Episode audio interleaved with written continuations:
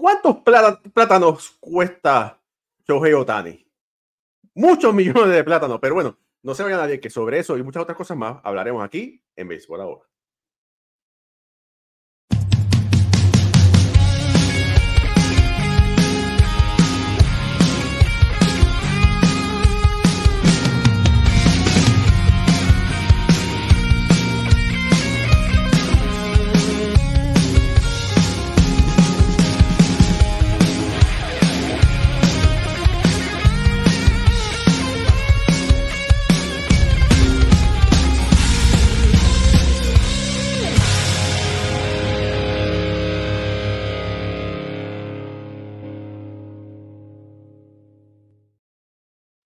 Muy buenas noches familia del béisbol, bienvenidos a otro programa de béisbol entre amigos por aquí, por béisbol ahora. Mi nombre es Raúl y Ramos directamente desde el área triestatal de Estados Unidos. Me acompaña, no, para allá, Pucho Barrios directamente desde Puerto Rico y Ricardo Guibón directamente desde Caracas, Venezuela. Y la pregunta que todo el mundo se está haciendo se lleva haciendo ya desde hace varios meses es que cuánto vale o cuánto cuesta Shohei Otani.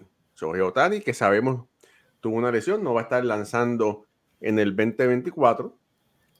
Eh, se espera que pueda volver a lanzar en el 2025. No se sabe eh, qué tan efectivo podrá ser, pero definitivamente el ganador del premio más valioso unánime de la Liga Americana, que lo ha ganado ya en dos ocasiones. Es una fuerza eh, increíble para en el béisbol de grandes ligas y puede ayudar a casi cualquier equipo que no sea los angelinos de Los Ángeles. Así que todos, todos los, la mayoría de los gerentes generales están salivando para traer a Shohei Otani, que el valor eh, es, un poco ambivalente. Se sabe que es sobre los 30 millones de dólares, eh, pero con certeza eh, no se sabe. Se estima que el valor del contrato será mayor al de su compañero de los angelinos, pero por encima se espera de 400 millones de dólares un contrato, pero de verdad que no se sabe nada. Con las buenas noches Pucho Barrios. Saludos a todos y a todos nuestros, a la familia que siempre se conecta con nosotros. Ricardo, un abrazo, mi hermano, de allá desde a Venezuela. Mira, eh, de verdad que el, el valor de Otani, si tú buscas, no, no ha sido uno preciso. Hemos visto que desde 500, 400, no ha sido menos de 400 el, el, el, ¿verdad? el número que le ponen, las cifras que le ponen a, a Shohei Otani. Y yo creo que esto es, yo creo que este ha sido el contrato más, va a ser el contrato más esperado en la agencia libre en, muchos años. Eh, por, ¿verdad? por lo que puede hacer Otani. Eh, la lesión lo ha, puso muchos signos de pregunta. Eh, la gente empezó a decir, ok, ahora va a costar menos va, no van a darle los 500 millones que se decían. Eh, pero ahora gana el premio MVP también. So, yo creo que el, el, valor para mí está rondando en los 400, 450 Ricardo, ¿qué tú, tienes, qué tú crees? Yo creo que es muy arriesgado poner un monto específico en, en cuanto a Otani, porque primero Otani viene de una segunda operación en su brazo de lanzar. Bien sabemos que el año que viene solamente va a poder batear y no hay garantías de qué es lo que pase después de la 2024. Si bien conocemos que con una operación de este estilo la parte ofensiva no se ve perjudicada, porque lo acabamos de ver con Bryce Harper y lo vimos con Otani en la campaña del 2019 podría ser el bateador designado más caro en la historia del béisbol de las grandes ligas? Yo creo que sí. Porque Otani va a poder seguir corriendo, va a poder seguir bateando cuadrangulares, va a poder seguir robando bases y sobre todo recibiendo boletos. Pero ¿Qué va a pasar después del 2024? Es la gran incógnita. ¿Va a poder volver a lanzar? Eso es lo que se espera. ¿Hay garantías al 100% de que eso sea así? Mm, no. Eh, sí se espera y es el, el mejor escenario. Pero por eso darle un contrato o estimar que el valor de Otani sea de tantos millones de dólares, honestamente no lo creo. Me gustaría poder decir, Otani vale tantos millones de dólares, pero, pero es muy arriesgado y me, y me parece muy irresponsable. En las estimaciones que se hicieron al principio de la temporada, justamente antes de que comenzara la campaña, antes de conocer que Otani eh, iba a tener la temporada que tuvo y que además, antes de que llegara esta lesión, eh, mi amigo Félix Luzón, en su canal de YouTube y en sus cuentas de, redes sociales, arroba Nine Stars Agent, hizo un video con la evaluación de Shohei Otani y cómo debía ser el contrato para Otani. Un contrato donde si lo vas a hacer a largo plazo, eh, sobre todo sin conocer la lesión que meses después llegamos a ver, estipulaba rendimientos y bonificaciones por justamente por su parte más riesgosa, que es el picheo, donde viene la mayor cantidad de lesiones para un jugador. Y estimaba que el contrato de Otani podía estar alrededor de los 400 millones de dólares por un periodo de 8, 9 años, entendiendo que Otani tiene 30 años. Ahora, eh, después de todo esto y después de todo lo que se está viendo en, estos momentos en las grandes ligas, ya empieza a tomar eh, un poco más de eco en el mundo del béisbol, porque además lo comentaba AJ Persinski en el programa Foul Territory, que el contrato debería ser justamente por objetivos como pitcher. Ah, claro, bien bonito decirlo ahora cuando ya sabes que Otani se lesionó y que sabes que en el 2024 no va a poder lanzar. Eso me parece un contrato inteligente. Y esa forma de, de evaluar, de, sí, de evaluar al japonés me parece que es lo más responsable un escenario como este. Sobre todo que desde que Otani debutó en grandes ligas, siempre estimaron entonces que Otani era eh, Dios hecho persona y jugador de béisbol intocable y, y su máxima majestad. ¿Qué es lo que va a pasar? Seguramente va a haber algún equipo que decida ofrecer por este año 2024 más de 45 millones de dólares por la temporada. ¿Y qué pase después? Algún equipo va a decir de una vez quédate con nosotros y te vas a ganar 48, 50 millones de dólares por año. No me extrañaría que eso suceda. Mira, eh, mira, vamos a, vamos a ponernos los sombreros de gerentes generales, ¿verdad? Vamos a ponernos los, los, sombreros de gerentes generales. Vamos a sentarnos en la mesa a negociar. Vamos a sentarnos en la mesa y vamos, vamos a tratar de, de pensar y me gustaría que, que, las personas que nos están escuchando, que nos están viendo, le escriban para leer sus comentarios. Eh, estos equipos, recordemos que es un negocio, ¿verdad? Y por lo general, en los negocios no es para perder.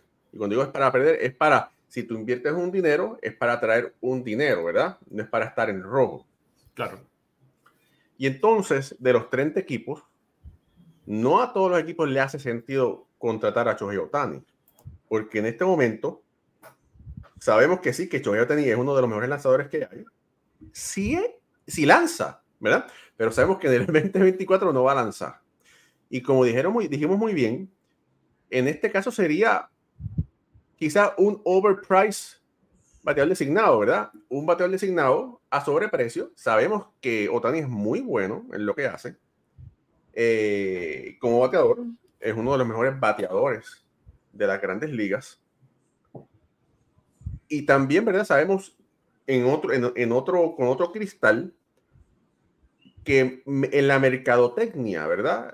Tener un Shohei Otani te va a ayudar a mercadear tu equipo en Japón y en el resto de las grandes ligas. Pero en el punto de vista como gerente general, eh, vamos a decir, vamos a decir si tú eres Brian Cashman, Ricardo Gibón, Brian Cashman, no pensando, no pensando en todo el dinero que, Otani te pueda traer en mercadeo, pero le pagarías 45 millones de dólares a Otani para ser bateador designado en el Bronx? No.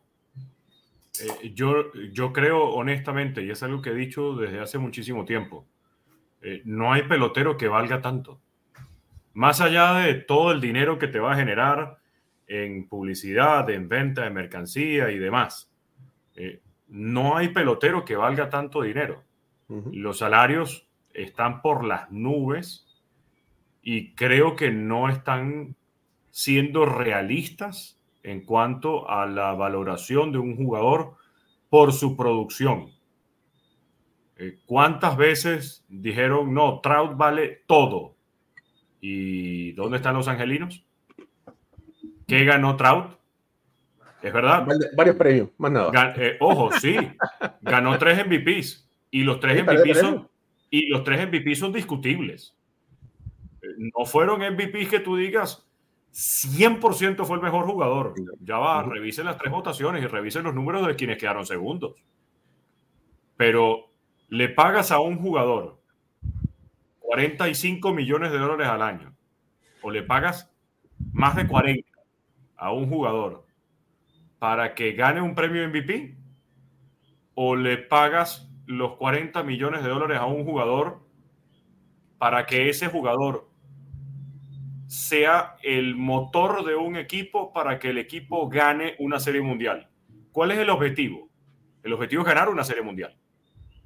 Todo depende del equipo, porque hay equipos que lo que quieren es llenar el parque y hacer dinerito, ¿verdad? Pero fíjate, pero Pucho Barrios, Pucho Barrios, porque fíjate, déjame y vamos a regresar a esto, ¿verdad? Tú como gerente general, sin olvidar que Otani es capaz de producir mucho dinero en mercadotecnia, ¿verdad? Sabemos que es un gran jugador.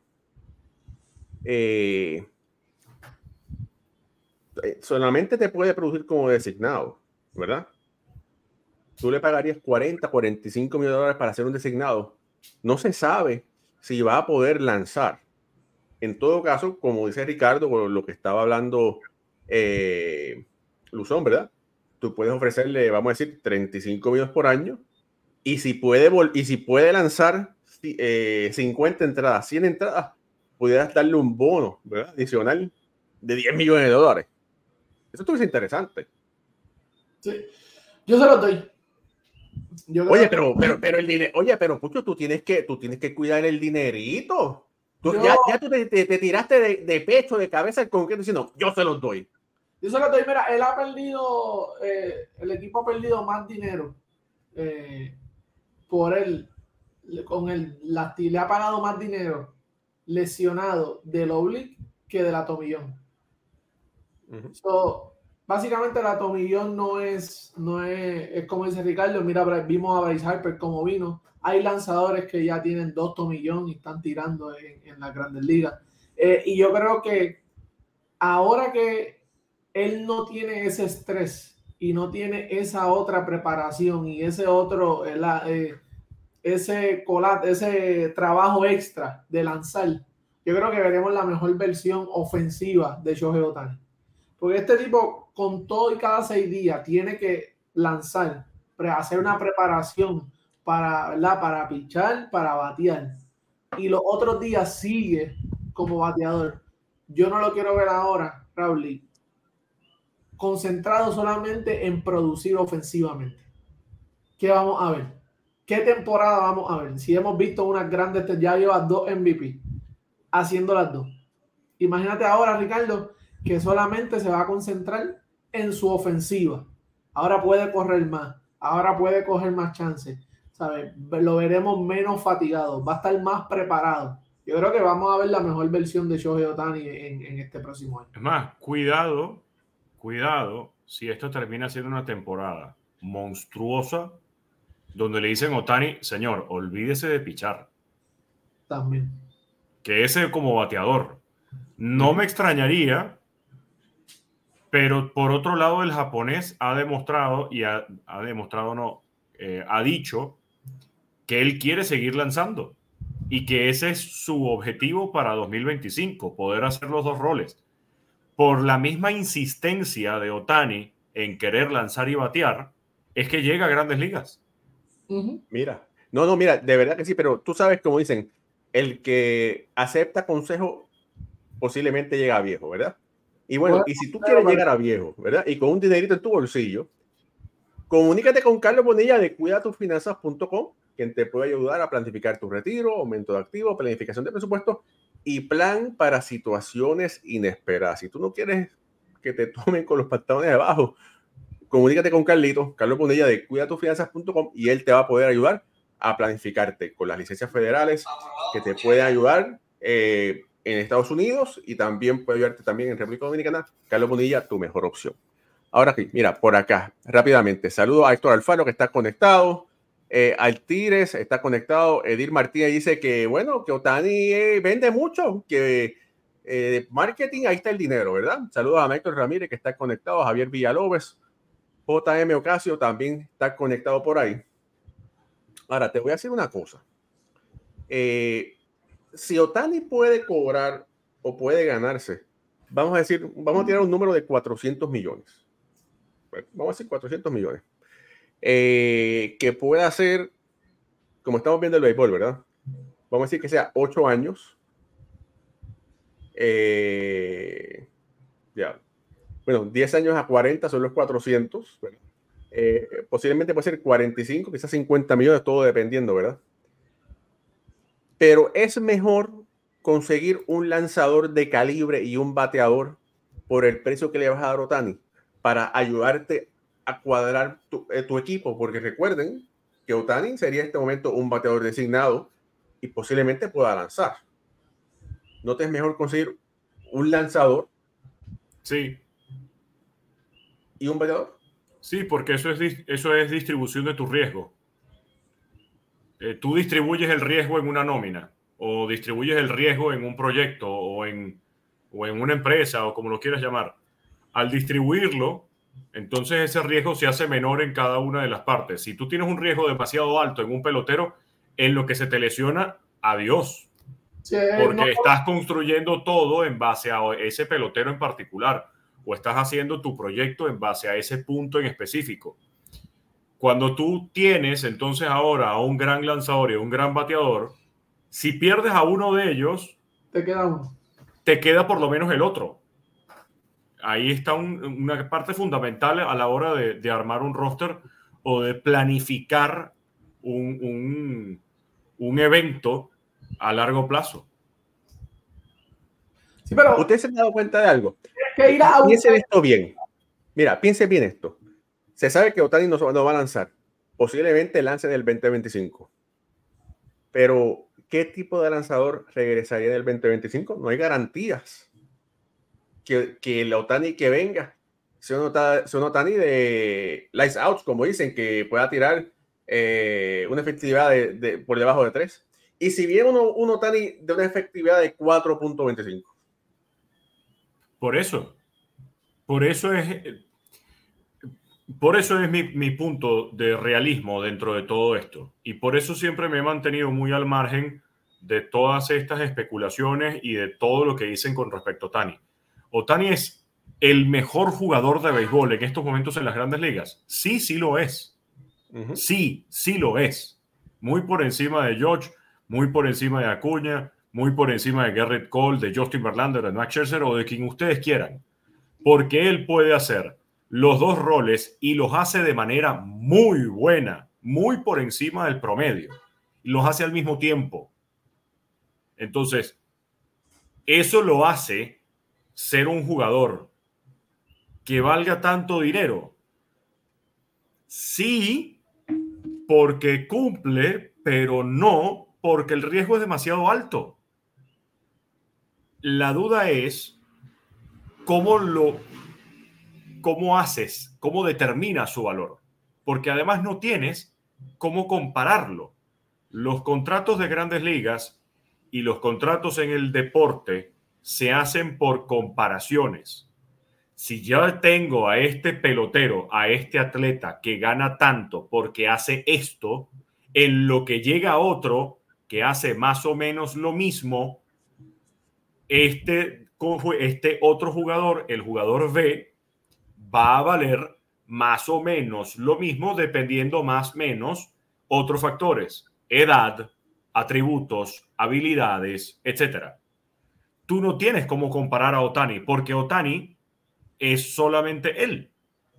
Solamente él puede hacer estas dos cosas. Y eso es lo más, es, lo más difícil de, ponerle un precio. Eh, por eso mismo. Porque no hay nadie con quien tú puedas compararlo. Y yo creo que, esto es lo. Esto es lo interesante de esta, de esta agencia libre y, y lo bonito. De, primero, lo bonito porque no, son nuestros chavos. Aquí estamos, estamos jugando monopolio, ¿verdad? Estamos jugando monopolio con un posible contrato. Con el dinero de los demás, pero en realidad yo quiero, yo estoy ansioso ya por verlo, empiecen a acercarse ya a ese, esas negociaciones y, y quién en realidad es el, el que está, la runner up, como dicen, que está al frente y cuánto será más o menos estipulado el, el contrato, porque va a ser bien interesante. De verdad que esta es una de las mejores agencias libres, solamente por tanto. Mira, eh, por aquí dicen, no se olvide de mí, Mike Trout, que hay rumores, ¿verdad?, de cambio. De verdad, no se sabe qué pueda pasar. Ya los angelinos deben, Ricardo, yo no sé si tú estás de acuerdo conmigo, yo lo, yo lo había mencionado aquí cuando hablábamos en, en, la temporada de cambio, estamos en la temporada que fue el, el mes de cambio. Eh, yo lo dije que había que, ellos tenían, si se iban a, quedar con Otani, salir de Mike y cambiar Otani. Pero ahora no va a ganar nada de Otani porque no lo cambiaste. Lo perdiste y no sacaste nada a cambio, nada bueno. Eh, y Mike sabemos que las lesiones últimamente, sabemos la calidad de pelotero y ¿verdad? Lo, el centrofil que es, pero ya está entrando en edad eh, vemos las lesiones, lo han aguantado mucho. La negociación no va a ser igual.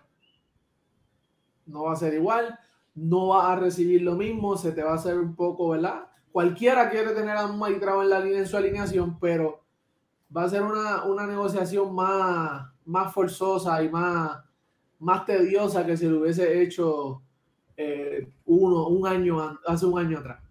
Pero mira, si yo fuera David Stern y tuviera la oportunidad de traer a, a Mike Trout a Nueva York, porque recuérdense que Mike Trout es del sur de New Jersey, lo hiciera lo posible, ¿verdad? Eh, no que tomar un riesgo en el contrato, o sea, no, no, fuera, no fuera tan fácil, ¿verdad? Eh, pero bueno, eso es lo que yo decía. Mira, por aquí saluda a Ulises Mesa que, con un comentario muy interesante. Como teoría de, de mercado, un producto que nunca se ha vendido tendrá el valor que la gente quiera pagar por ello. Que la gente quiera, no, que la gente esté dispuesta a pagar. Bueno, sí, que ellos quieran, ¿verdad? Que quieran que esté dispuesto, ¿verdad? Entonces los Dodgers, con la cartera abultada, los gigantes de San Francisco, eh, San Diego yo creo que ahora no pasa, pasa un segundo lado, pero bueno, siempre, ¿verdad? Los Yankees no se puede decir que no, Steve Cohen tiene la chequera más grande, así que bueno, pueden pasar muchas cosas. Dice eh, JM Ocacho que otra vez se va para Filadelfia. Eh, dice Rafael Limardo, es un pelotero fuera de esta galaxia, pero tanto dinero por ser un solo DH y tener la incógnita de cómo vendrá a lanzar después de esa operación, mucho riesgo. Héctor Aliza dice, lo de Soto ya que es cierto o son fake news. Se está hablando, no son fake news, se estaba hablando sobre la posibilidad. Hay mucho ruido con cuanto a eso. Saludos Eduardo Luis Chávez que está conectado. Iván Eduardo Flores, nuestro querido amigo de allá de, de México, que siempre está conectado con nosotros, tiene una página muy buena eh, en Facebook. Eh, dice, los Arizona Diamondbacks hubieran sido campeones, campeones con Otani como bateador designado. Bueno, hubieran tenido mejor, mejor posibilidades, probabilidades, ¿verdad? Pero el béisbol no es como el baloncesto que un jugador puede, ¿cómo es? Eh, marcar la balanza, definitivamente. Eh, oye, una, una, pregunta interesante de Javier Rafael Andrade dice, les tengo una pregunta. ¿Cuántos años creen que Otani pueda hacer los ambos roles, lanzar y batear. Tiene 30 años. Cuatro años más, cinco. Más Eso estaba pensando. Máximo cinco. Máximo cinco años. Y eh, asumiendo que va a seguir lanzando. ¿Verdad? A, ese ritmo. Y si pone a Otani de relevista como un cerrador.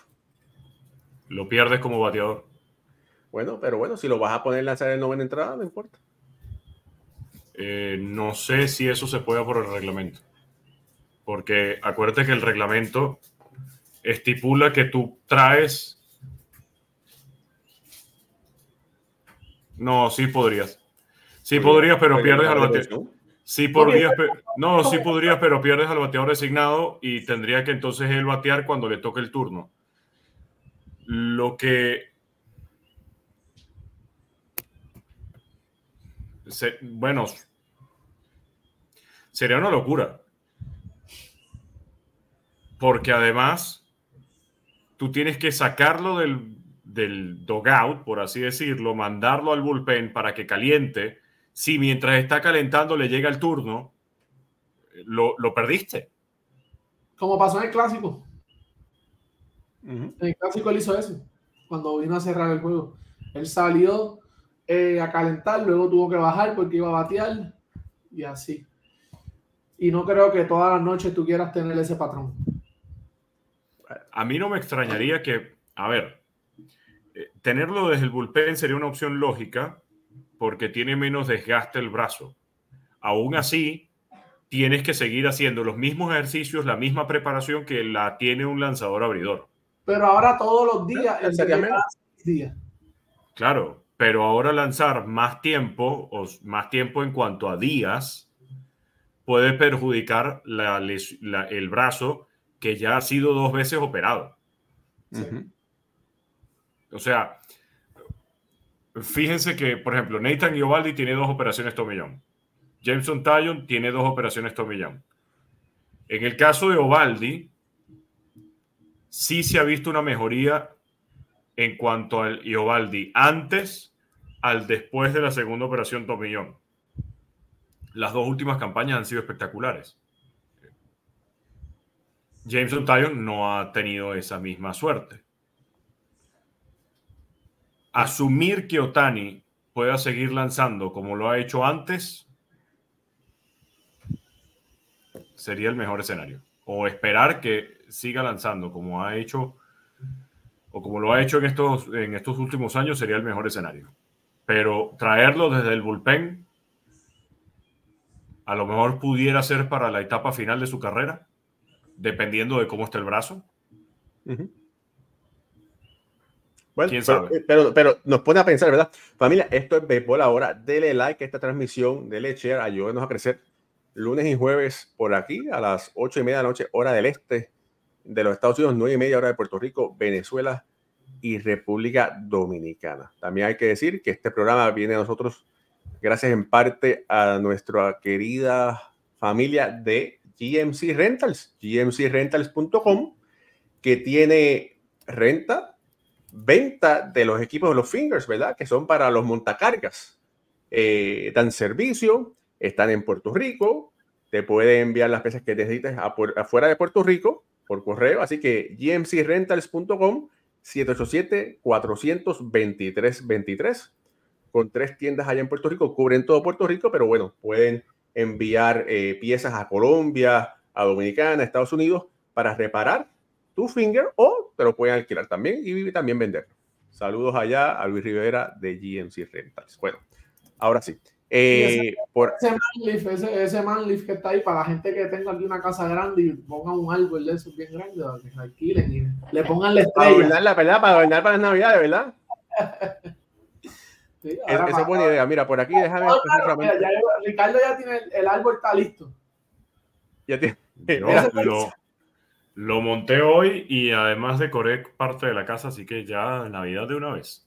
De una vez. hombrecito, Ricardo. Está bueno eso. Mira, saludos a Noel Rodríguez que está conectado. Camilo Jorge Viallos dice saludos activos desde Orlando. Saludos a mi gente de Venezuela. El tocayo Raúl Ortiz dice saludos desde Orlando. Raúl es fanático de los Mets reventados. Wilmer Carucci dice saludos, bendiciones de Bogotá. El Dodgers quedaría muy bien Otani.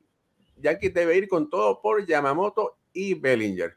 Gabriel Carrera dice, Otani es Mets Dodgers, pero no se diga más. Atlanta no paga. Saludos, mi gente. Héctor MVP Global dice: Saludos desde Australia, hermano.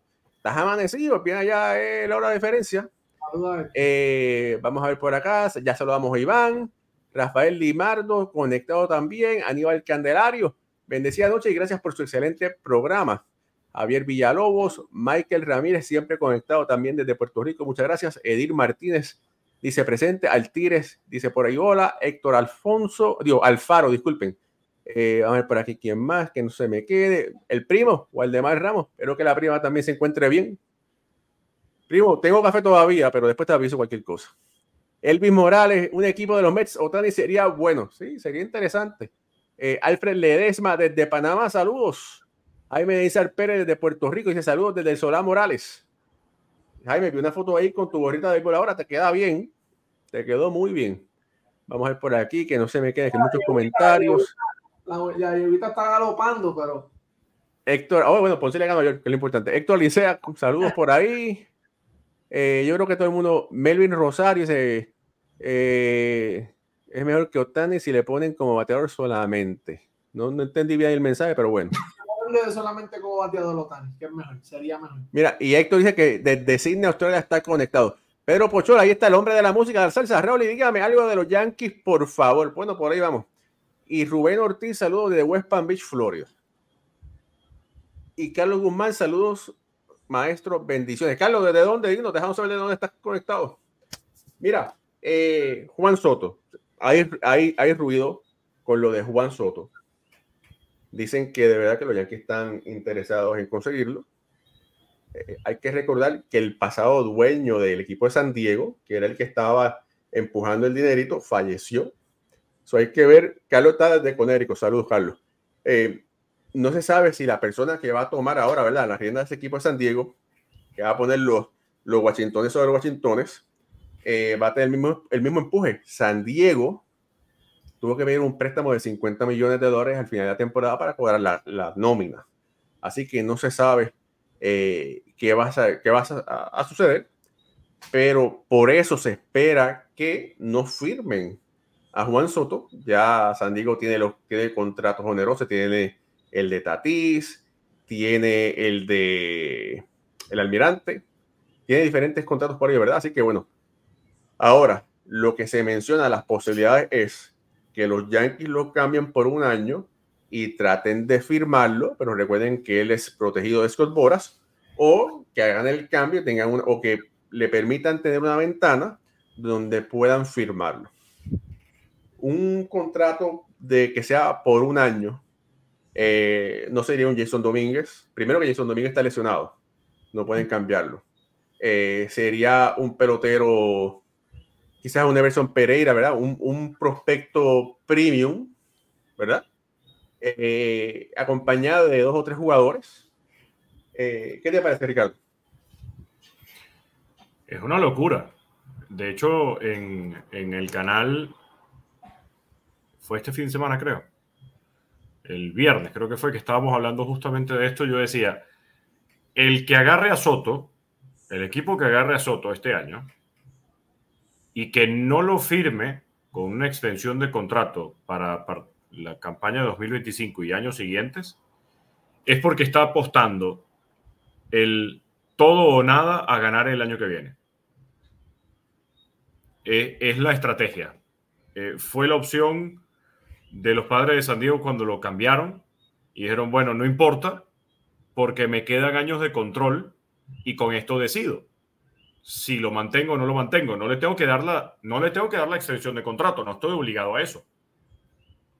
Yo lo puedo mantener año a año, negociando sus eh, periodos de arbitraje, y lo que tengo que pagar es un monto alto, pero está bajo mi control. Ahora, este equipo que lo reciba ahorita es porque apuesta todo o nada que va a ganar en el 2024. Si no lo haces así, sino que entonces le das la extensión de contrato para que evite la agencia libre cuando termine la campaña del año que viene, primero tú estás entregando por Soto a una gran cantidad de prospectos y peloteros, a lo mejor probados dentro de MLB, dentro de MLB, eh, pero además peloteros que estén con baja nómina, que, que estén con bajo sueldo, porque sabemos que el objetivo de los padres es reducir la nómina importantemente, eh, de manera importante. ¿Por qué? Eh, acaba de morir lamentablemente eh, uno de sus directivos. el equipo pidió un préstamo y le solicitó a grandes ligas un préstamo que incluso el préstamo original era de 100 millones. MLB les permitió solamente 50 para poder pagar deudas. Luego entonces viene la reestructuración de su nómina, salir de peloteros con altos contratos. Entonces, de por sí, San Diego va a estar buscando peloteros que ganen poco. ¿Qué va a pasar con Juan Soto? Lo tienen que cambiar justamente por eso, porque va a estar dentro de los planes de cambiar de bajar la nómina. La otra parte, como les decía, es qué hace el equipo que lo recibe. ¿Automáticamente le da la extensión de contrato? ¿O simplemente dice, ¿saben qué? No importa, lo cambié, entregué mis peloteros, pero voy all in para 2024. Ganar una serie mundial no es nada fácil. Sería una, sería una jugada bastante arriesgada de parte del equipo que lo haga o que lo haga de esa manera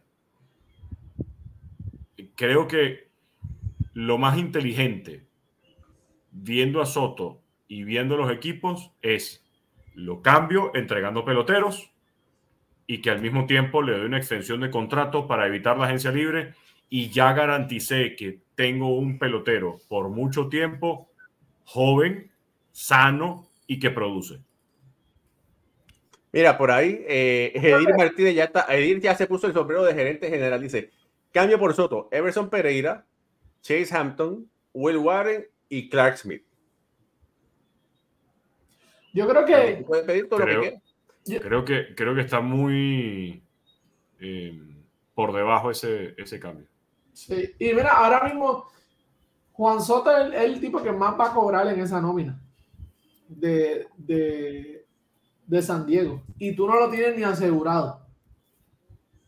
Eh, él ahora mismo está va a cobrar 33 millones este año eh, que le tocan de su, De, de, la, su negociación de arbitraje. El segundo que sigue cobrando más que él es eh, Sander Bogarts, que cobra 25 millones. Ahora mismo tú estás pagando por dos peloteros, ¿verdad? Vimos Juan Soto y Sander Bogart que tuvo unos números decentes, pero tus mejores dos peloteros, tus dos peloteros anclas de ese equipo, que es Manny Machado y Fernando Tati, están hasta por debajo de la que fue la oferta cualificatoria este año, Ricardo. Tati va a cobrar 11 millones este año y Manny Machado va a cobrar 17. So, básicamente, el contrato de Bogart fue malísimo en esa negociación. Eh, y Juan Soto, tú tienes que hacer algo con él. Tú no puedes quedarte con Juan Soto. Tú no, no, no puedes. Tú no puedes gastar 33 millones para nada. Más, ellos le deben todavía 12 millones del, del contrato de, de Eric Hosmer a Boston hasta el 2025. So, San Diego está en una posición que en realidad no, no deben ni pensar. El, el, el firmarlo, ofrecerle un contrato, sería bajarle, ¿verdad? A 20, 20 y pico por año, sería bajarle, eh, ¿verdad? Su, bajar su, su finanza, su, su, ¿verdad? Su nómina, eh, que sería lo mejor, pero en realidad no creo que estén en el, en el, en el momento, porque para el 2026 y 2027 es cuando esa nómina sube de nuevo, que todavía a Bogar le tiene que dar 25 por año, ahí cuando Machado empieza a cobrar sobre 20, que cobra 25, Tati empieza a cobrar sobre los 20, eh, y yo creo que eh, eh, tienen que hacer algo. Tienen que hacer algo y ya con eso. No pueden quedarse con esa deuda.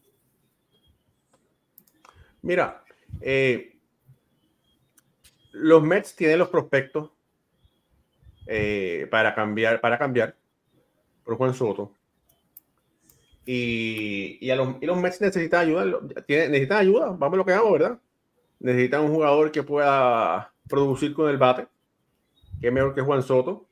Eh, como lo dije aquí anteriormente, el, el, team de Juan Soto está muy interesado eh, en jugar en Nueva York sea con los Yankees o sea con los Mets.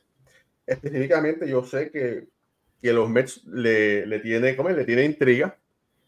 Quizás por la gran billetera de Steve Cohen. Volvemos al perro arrepentido, ¿verdad? Una vez más, porque Steve Cohen sabemos que tiene la capacidad de pagar un, un buen contrato.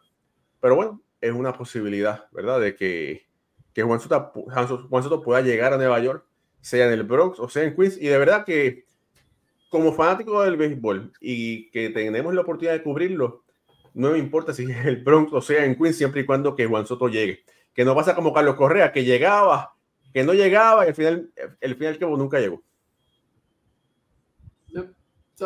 Oye, hay que, hay, que estar, hay que estar bien pendiente de Raúl, pero eh, San Diego no está en la posición ahora mismo de darse el lujo de, de quedarse un Juan Soto por más bueno que sea, por más que ellos tengan aspiraciones financieramente, no, no está siendo costo efectivo y esto es un negocio al final del día. Es como ellos lo, lo van a ver.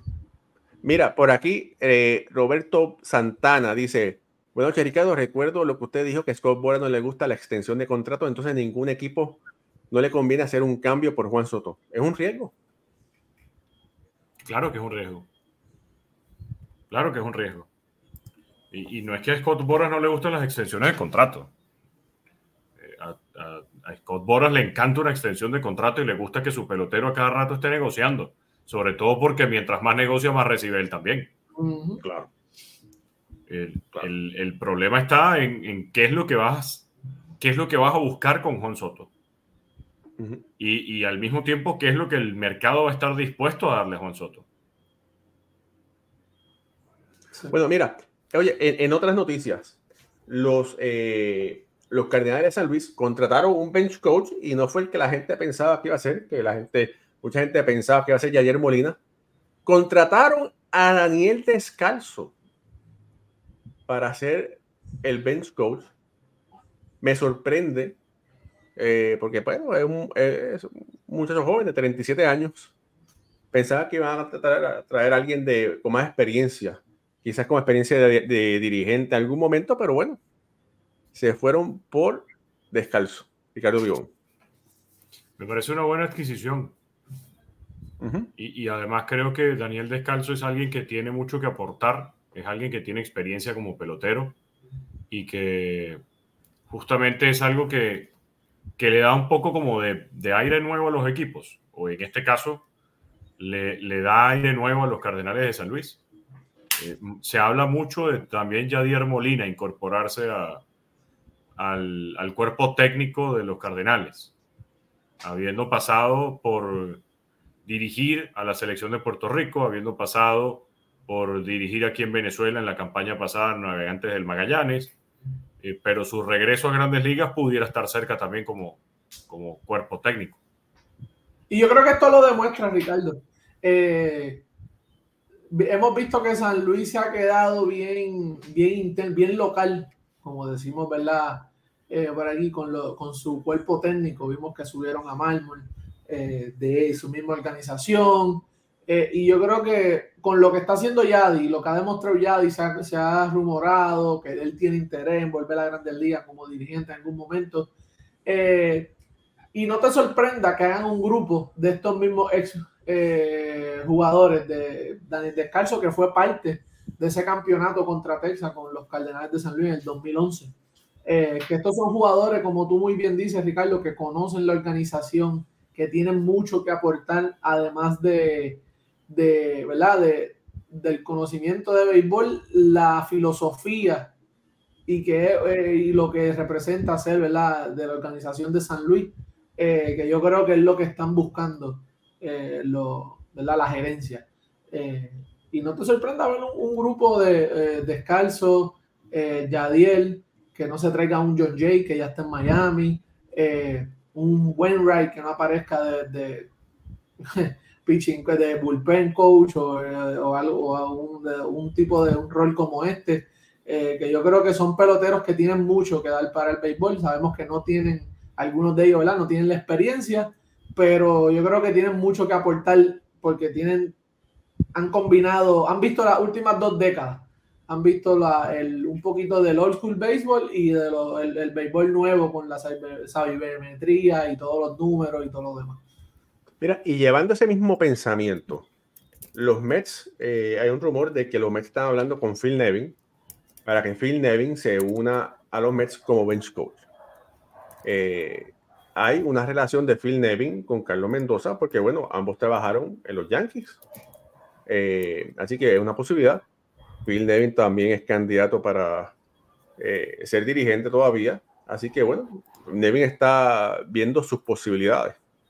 También se está hablando sobre la posibilidad de que los Mets contraten a José, eh, José Rosado, que fue lanzador para, para, el equipo de Kansas City, un lanzador zurdo. Ustedes recordarán, lo tuvimos aquí en el show eh, al principio del año, ¿verdad? Cuando, cuando el clásico, si más no me equivoco, fue coach de bullpen del equipo de Puerto Rico. Estuvo trabajando en Asia, creo que fue Corea. En Corea. Eh, está actualmente trabajando para el equipo de Santurce como pitching coach y dicen que los Mets están interesados en traerlo para trabajar como bullpen coach y ahí está la relación con Carlos Mendoza porque Carlos Mendoza conoce a José Rosado porque José Rosado trabajó en la organización de los Yankees. Así que vemos cómo ese círculo, ¿verdad? Eh, de, de, amistad, de respeto, eh, de trabajar en diferentes organizaciones, está regresando para el área de los Mets. Y oye, Pucho, ¿y tú, tú vas, tuviste chance de hablar con, con Cheo Rosado hace un par de días? ¿Te, le, sacaste algo? No, no, no, no, no hablamos de... Saludos a Cheo Rosado, por si acaso. Eh, no, de verdad, no, no, no le pregunté sobre la, sobre el rumor de los, de los Mets, pero ha seguido sonando eh, y he escuchado que sí se está están, lo han mencionado su nombre, que Carlos Mendoza quiere que, que esté, que esté con él.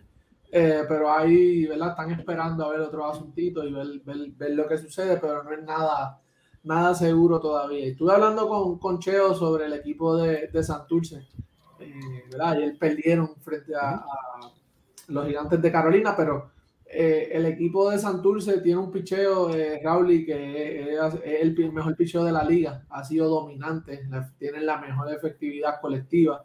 Eh, ahora mismo el ace de ellos, que es Alberto Flores, eh, tiene dos entradas o tres entradas y todavía no ha permitido una carrera. yo creo que, que, es un bullpen sólido. Y estuvimos hablando de, de, de, todas esas cositas, cómo él prepara a los muchachos, qué, qué es lo que él trae, ¿verdad? lo vimos en, él trabajó con los Yankees, trabajó en Corea, vimos el, el trabajo que hizo con, con, el Team Rubio, ¿verdad? Con el, con el, equipo de Puerto Rico en el, en el, Clásico Mundial. Y estuvimos hablando sobre todas esas cositas. Eh, la entrevista está, la pusimos en Instagram, en Instagram Béisbol Ahora, está ahí también. Si no, también pueden ir a mi, a mi Instagram, el underscore Pucho 6, y ahí está la entrevista. Eh, y, y, para que vean lo que nos, nos, dijo, nos dijo el Cheo, estuvo hablando con nosotros. Oye, otra cosa que sucedió hoy es que hoy se, se hacen públicos los nombres que mis compañeros votantes del Salón de la Fama, de la BWA, van a, van a tener la oportunidad de votar.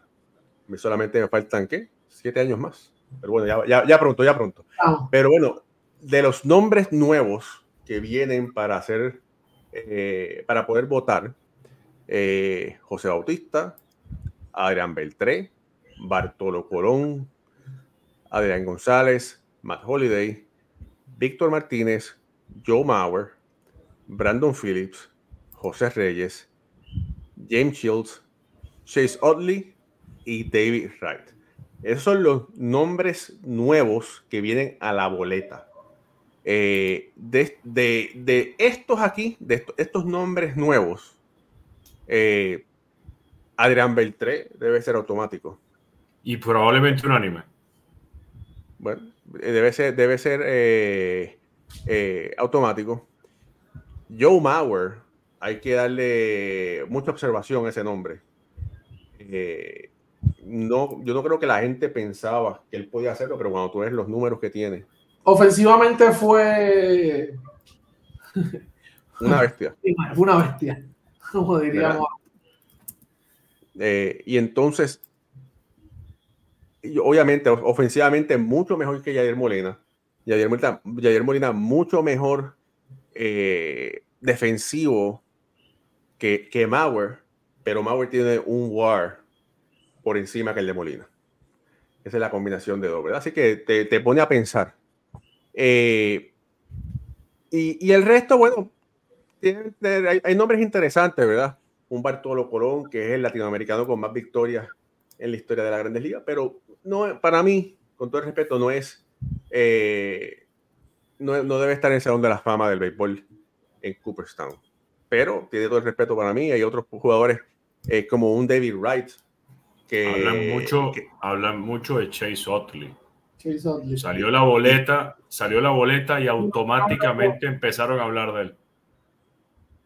Y entonces, pues hay, hay nombres interesantes que después vamos a tener que hablar con detenimiento, vamos a tener que estudiar esta boleta eh, con mucho cuidado, ¿verdad? Pero bueno, y de los nombres que se quedaron de, del, año pasado, Todd Helton, que es posible, ¿verdad? Eh, se quedó 72.2, estuvo a, a, a 2.8% del 75%.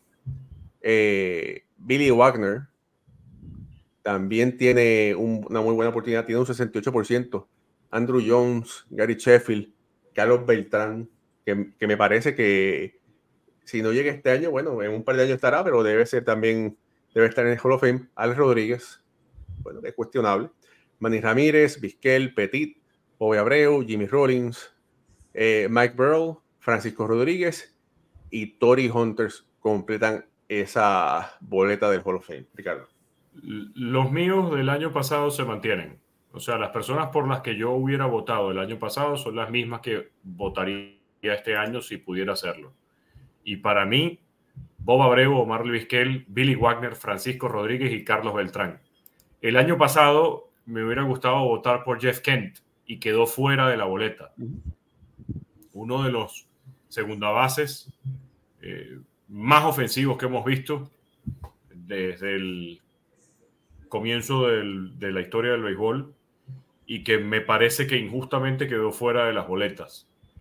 Si tuviera que escoger este año por alguno de los nuevos, además en la boleta de este año, es decir, tienes oportunidad para recordar cómo funciona el proceso, tienes opción para votar hasta por 10 peloteros dentro de la misma boleta.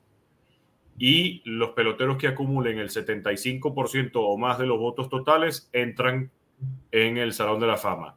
Los que mantengan un 5% de los votos se mantienen para el año siguiente. Los que reciban menos del 5% de los votos quedan automáticamente fuera de la boleta. De estos nuevos, para mí, el automático es Adrián Beltré. Automático. No hay que pensarlo dos veces. Adrián Beltré es un miembro del Salón de la Fama. Los demás hay que ir analizando con lupa si deberían estar o no. Eh, yo, por lo menos, el caso de Manny Ramírez y de Alex Rodríguez, no votaría por ellos. Eh, ya por ahí descartas dos, descartas dos nombres de una boleta que tiene, creo que son 20 peloteros. 2, 4, 6, 8, 10, 12, 14, 16, 18, 20, 22, 24, 26 peloteros que están en la boleta de este año. Son 24. Ya ahí entonces descartas a dos, tienes 24. Y al mismo tiempo le quitas los que ya estaría votando por ellos, que son Abreu, Vizquel, Wagner, Rodríguez y Beltrán, o sea, Francisco Rodríguez y Carlos Beltrán. Bueno, ahora tendría que escoger entre 19. Eh, sería interesante quiénes son de estos 19 sin Beltré 18 y quiénes pudieran estar. Ese análisis lo voy a hacer en algún momento esta semana para, Vamos, yo, creo que eso, yo creo que eso puede ser un buen tema para la semana que viene. Yo Cuando tú que, te pregunto, voy a preguntarle a, a, a Ricardo, eh, Raúl y para yo aprender también eh, de ustedes. Y Raúl, y si tú no quieres, ¿verdad? Porque en un futuro tú no, no des tu, no des, no des tu, tu receta secreta. Eso es algo, ¿verdad? Después. Yo la comparto aquí con ustedes, conmigo. Lo vas a utilizar. Eh, cuando tú lo vas a medir, eh, eh, Ricardo, un tipo si merece o no estar en el Salón de la Fama. O, eh, ¿Cómo tú lo, tú lo comparas con peloteros que ya están adentro? Que... Sí. Sí. Eh, así lo haría yo. Yo no compararía. Con eh, otros peloteros que estén fuera o que jugaron en su no, No, no. Yo, yo no compararía con pelot. Primero, un error importantísimo, en mi opinión, sería comparar a los peloteros dentro de la misma boleta. Es decir, yo no puedo decir que porque estoy votando por Adrián Beltré, que Adrián Beltré tuvo más de 3.000 hits, más de no sé cuántos números, más de tantos cuadrangulares, más de tantas carreras impulsadas, tuvo un WAR de vitalicio de tanto eh, y jugó en la tercera base, no lo puedo comparar con Billy Wagner. Yo no puedo comparar peloteros dentro de la misma boleta. Yo simplemente voy a agarrar a Adrián Beltré, voy a agarrar a los tercera bases que ya están dentro del Salón de la Fama.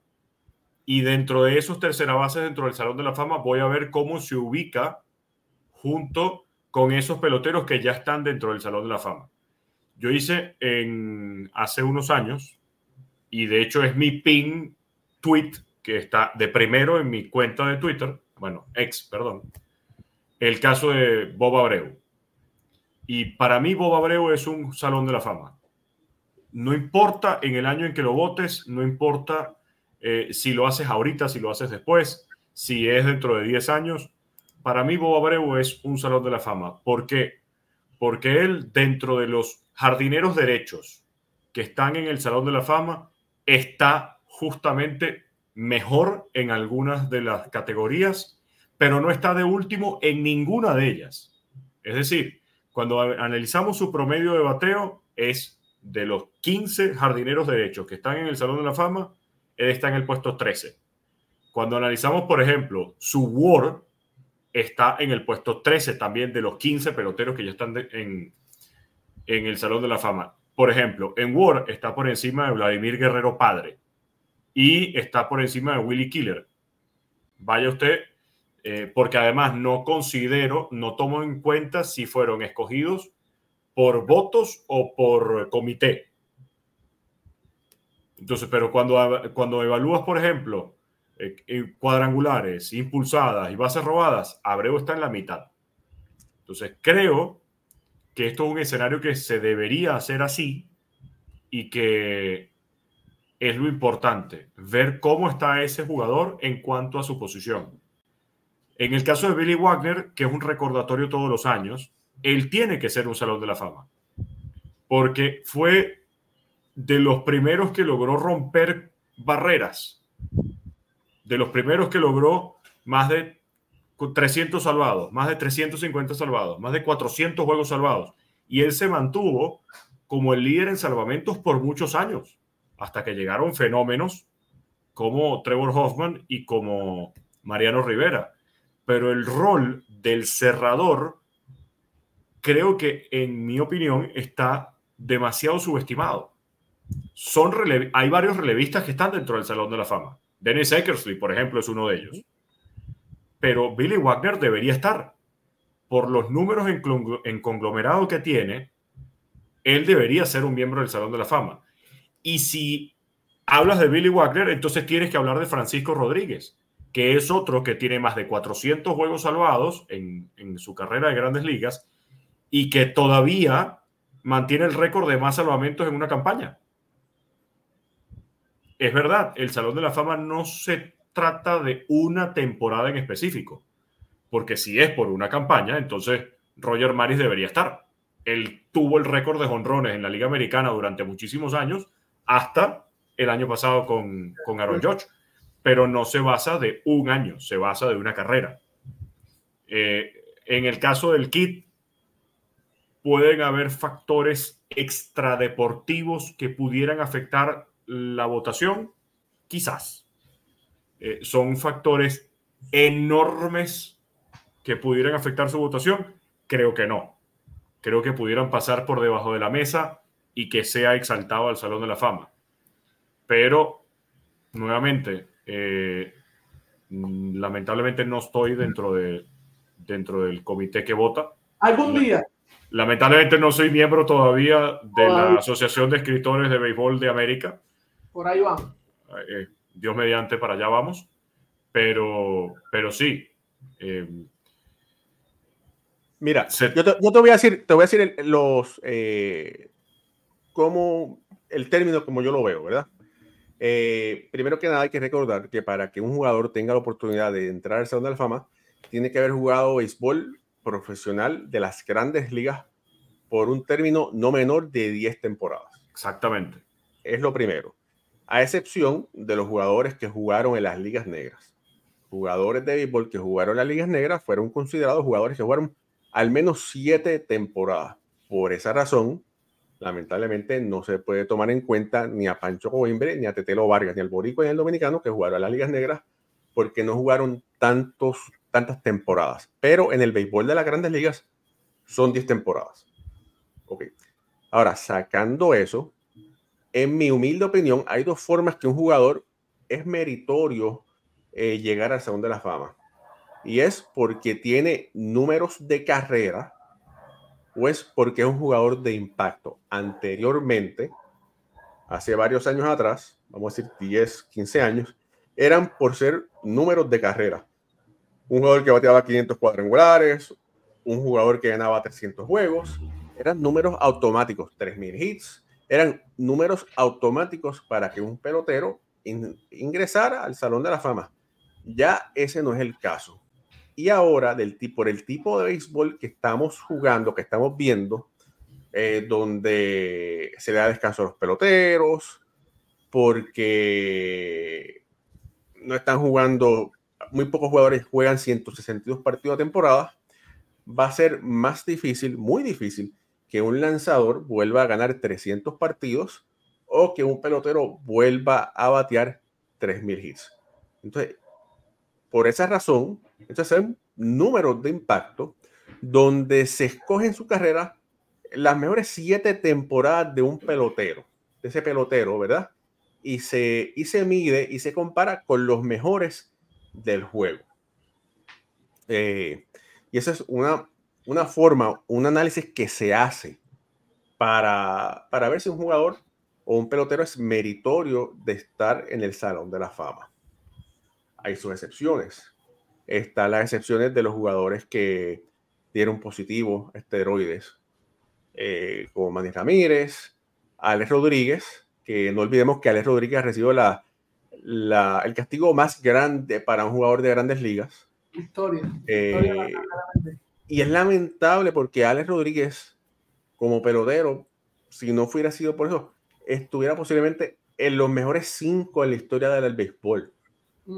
Eh, no olvidemos, ¿verdad? Un campo corto.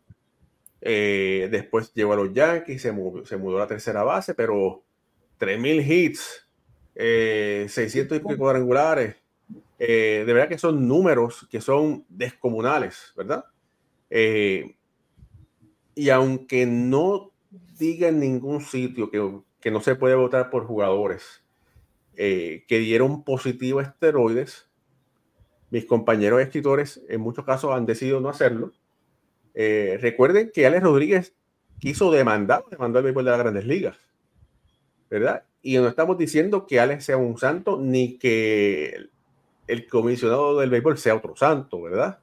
No, y que no lo, lo aceptó, Raúl. Él, mismo lo ha dicho ¿verdad? públicamente que él cometió errores, que él ¿verdad? Pagó, pagó por sus errores eh, y que eh, él, se ha sabido levantar de eso, pero lamentablemente, como dicen, eh, cada acto ¿verdad? tiene su consecuencia. Exactamente. Entonces, bueno, pues uno escoge si es un jugador de impacto, las mejores siete temporadas de ese pelotero se comparan con jugadores que están en el Salón de la Fama. Ahora, hay que recordar que hay dos formas en que un jugador puede llegar al Salón de la Fama, sea por el voto de los votantes o sea por el comité de veteranos, el antiguo comité que era el comité de las eras, ¿verdad? Y como dice nuestro querido amigo Jorge Colón Delgado, en la mayoría de las situaciones o en muy pocas ocasiones, los votantes de la MLB, los votantes, los escritores, se equivocan en las elecciones que han hecho. Quizás se han equivocado al no ingresar algunos miembros, pero en muy pocas ocasiones quizás se han equivocado al ingresar a alguien que no lo merezca. Hablando de números, no de persona, ¿verdad? Que si es una buena persona o una mala persona. Pero el comité de veteranos eh, ha devaluado el talento que existe eh, en el Hall of Fame vamos lo que vamos, ¿verdad? Porque si tú ves los números de esos jugadores, sí han sido muy buenos jugadores, pero no han sido lo mejor de lo mejor. Ejemplo, uno de los ejemplos más recientes es Harold Baines.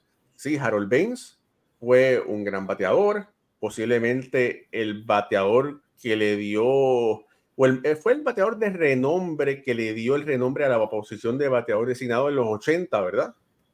Eh, después, más tarde, obviamente, se le dio con Martínez, pero fue el bateador designado por excelencia, vamos a decir los 80, y estuvo, bateó muchos hits, no llegó a los 3000, ¿verdad?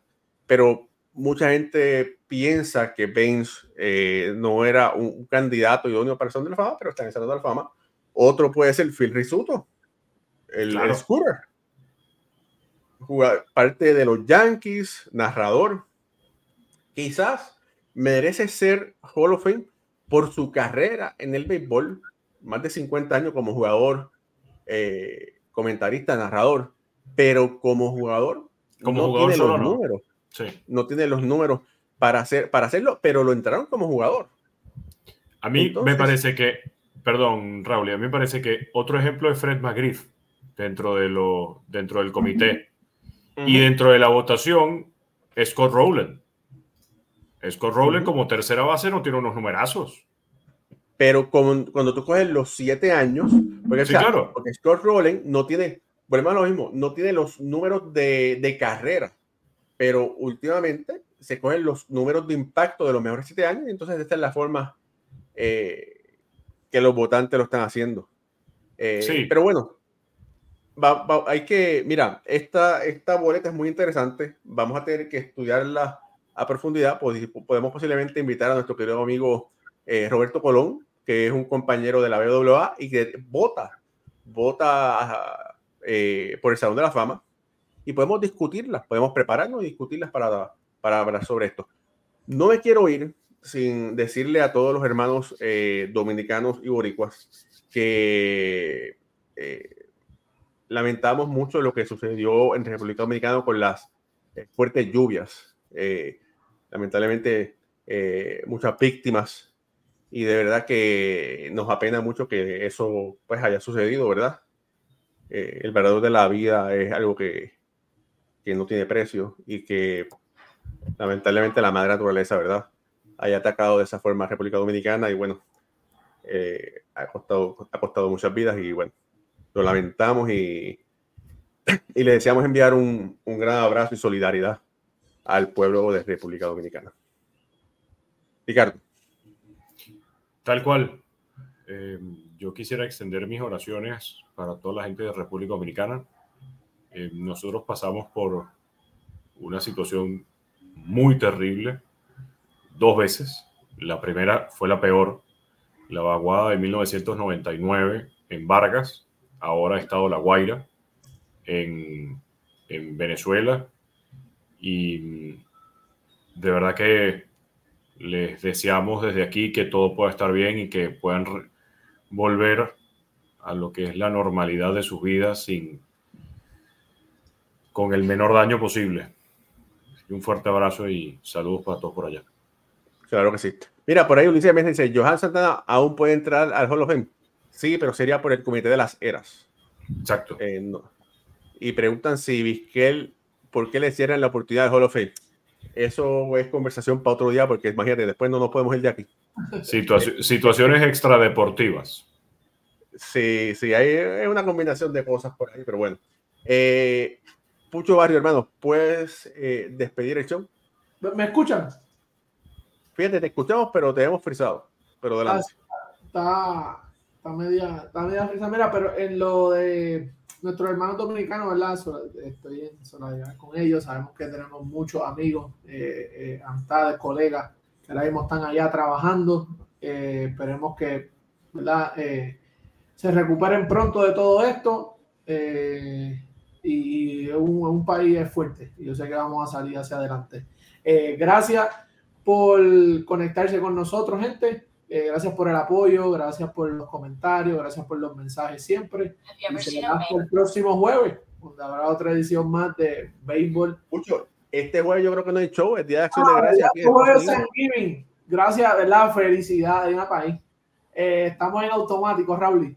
Eh, gracias, gracias a la gente, ¿verdad? Eh, felicidades, feliz día de San Gil, feliz día de Acción de Gracias, que la pasen bien con su familia, eh, compartan mucha salud y bendiciones y será hasta el lunes entonces, Raúl, cuando vengamos por aquí de nuevo darle otra edición más de Béisbol entre amigos, por el béisbol ahora. Que Dios los bendiga. Yo creo que si Otani firma, tendremos que regresar. Tendremos que ver, pero si no, yo creo que nos vemos el próximo lunes. Familia, muchas felicidades, feliz día de acción de gracias. Y tengo que decir que le doy gracias a Dios por mi familia, pero también le doy gracias a Dios por todos ustedes. Porque todos ustedes eh, son muy valiosos para nosotros. Somos una comunidad de béisbol que amamos este gran deporte. Y de verdad que le agradezco a Dios y a ustedes que ustedes sean parte de béisbol ahora. Se les quiere y que papá Dios los bendiga. Hasta luego.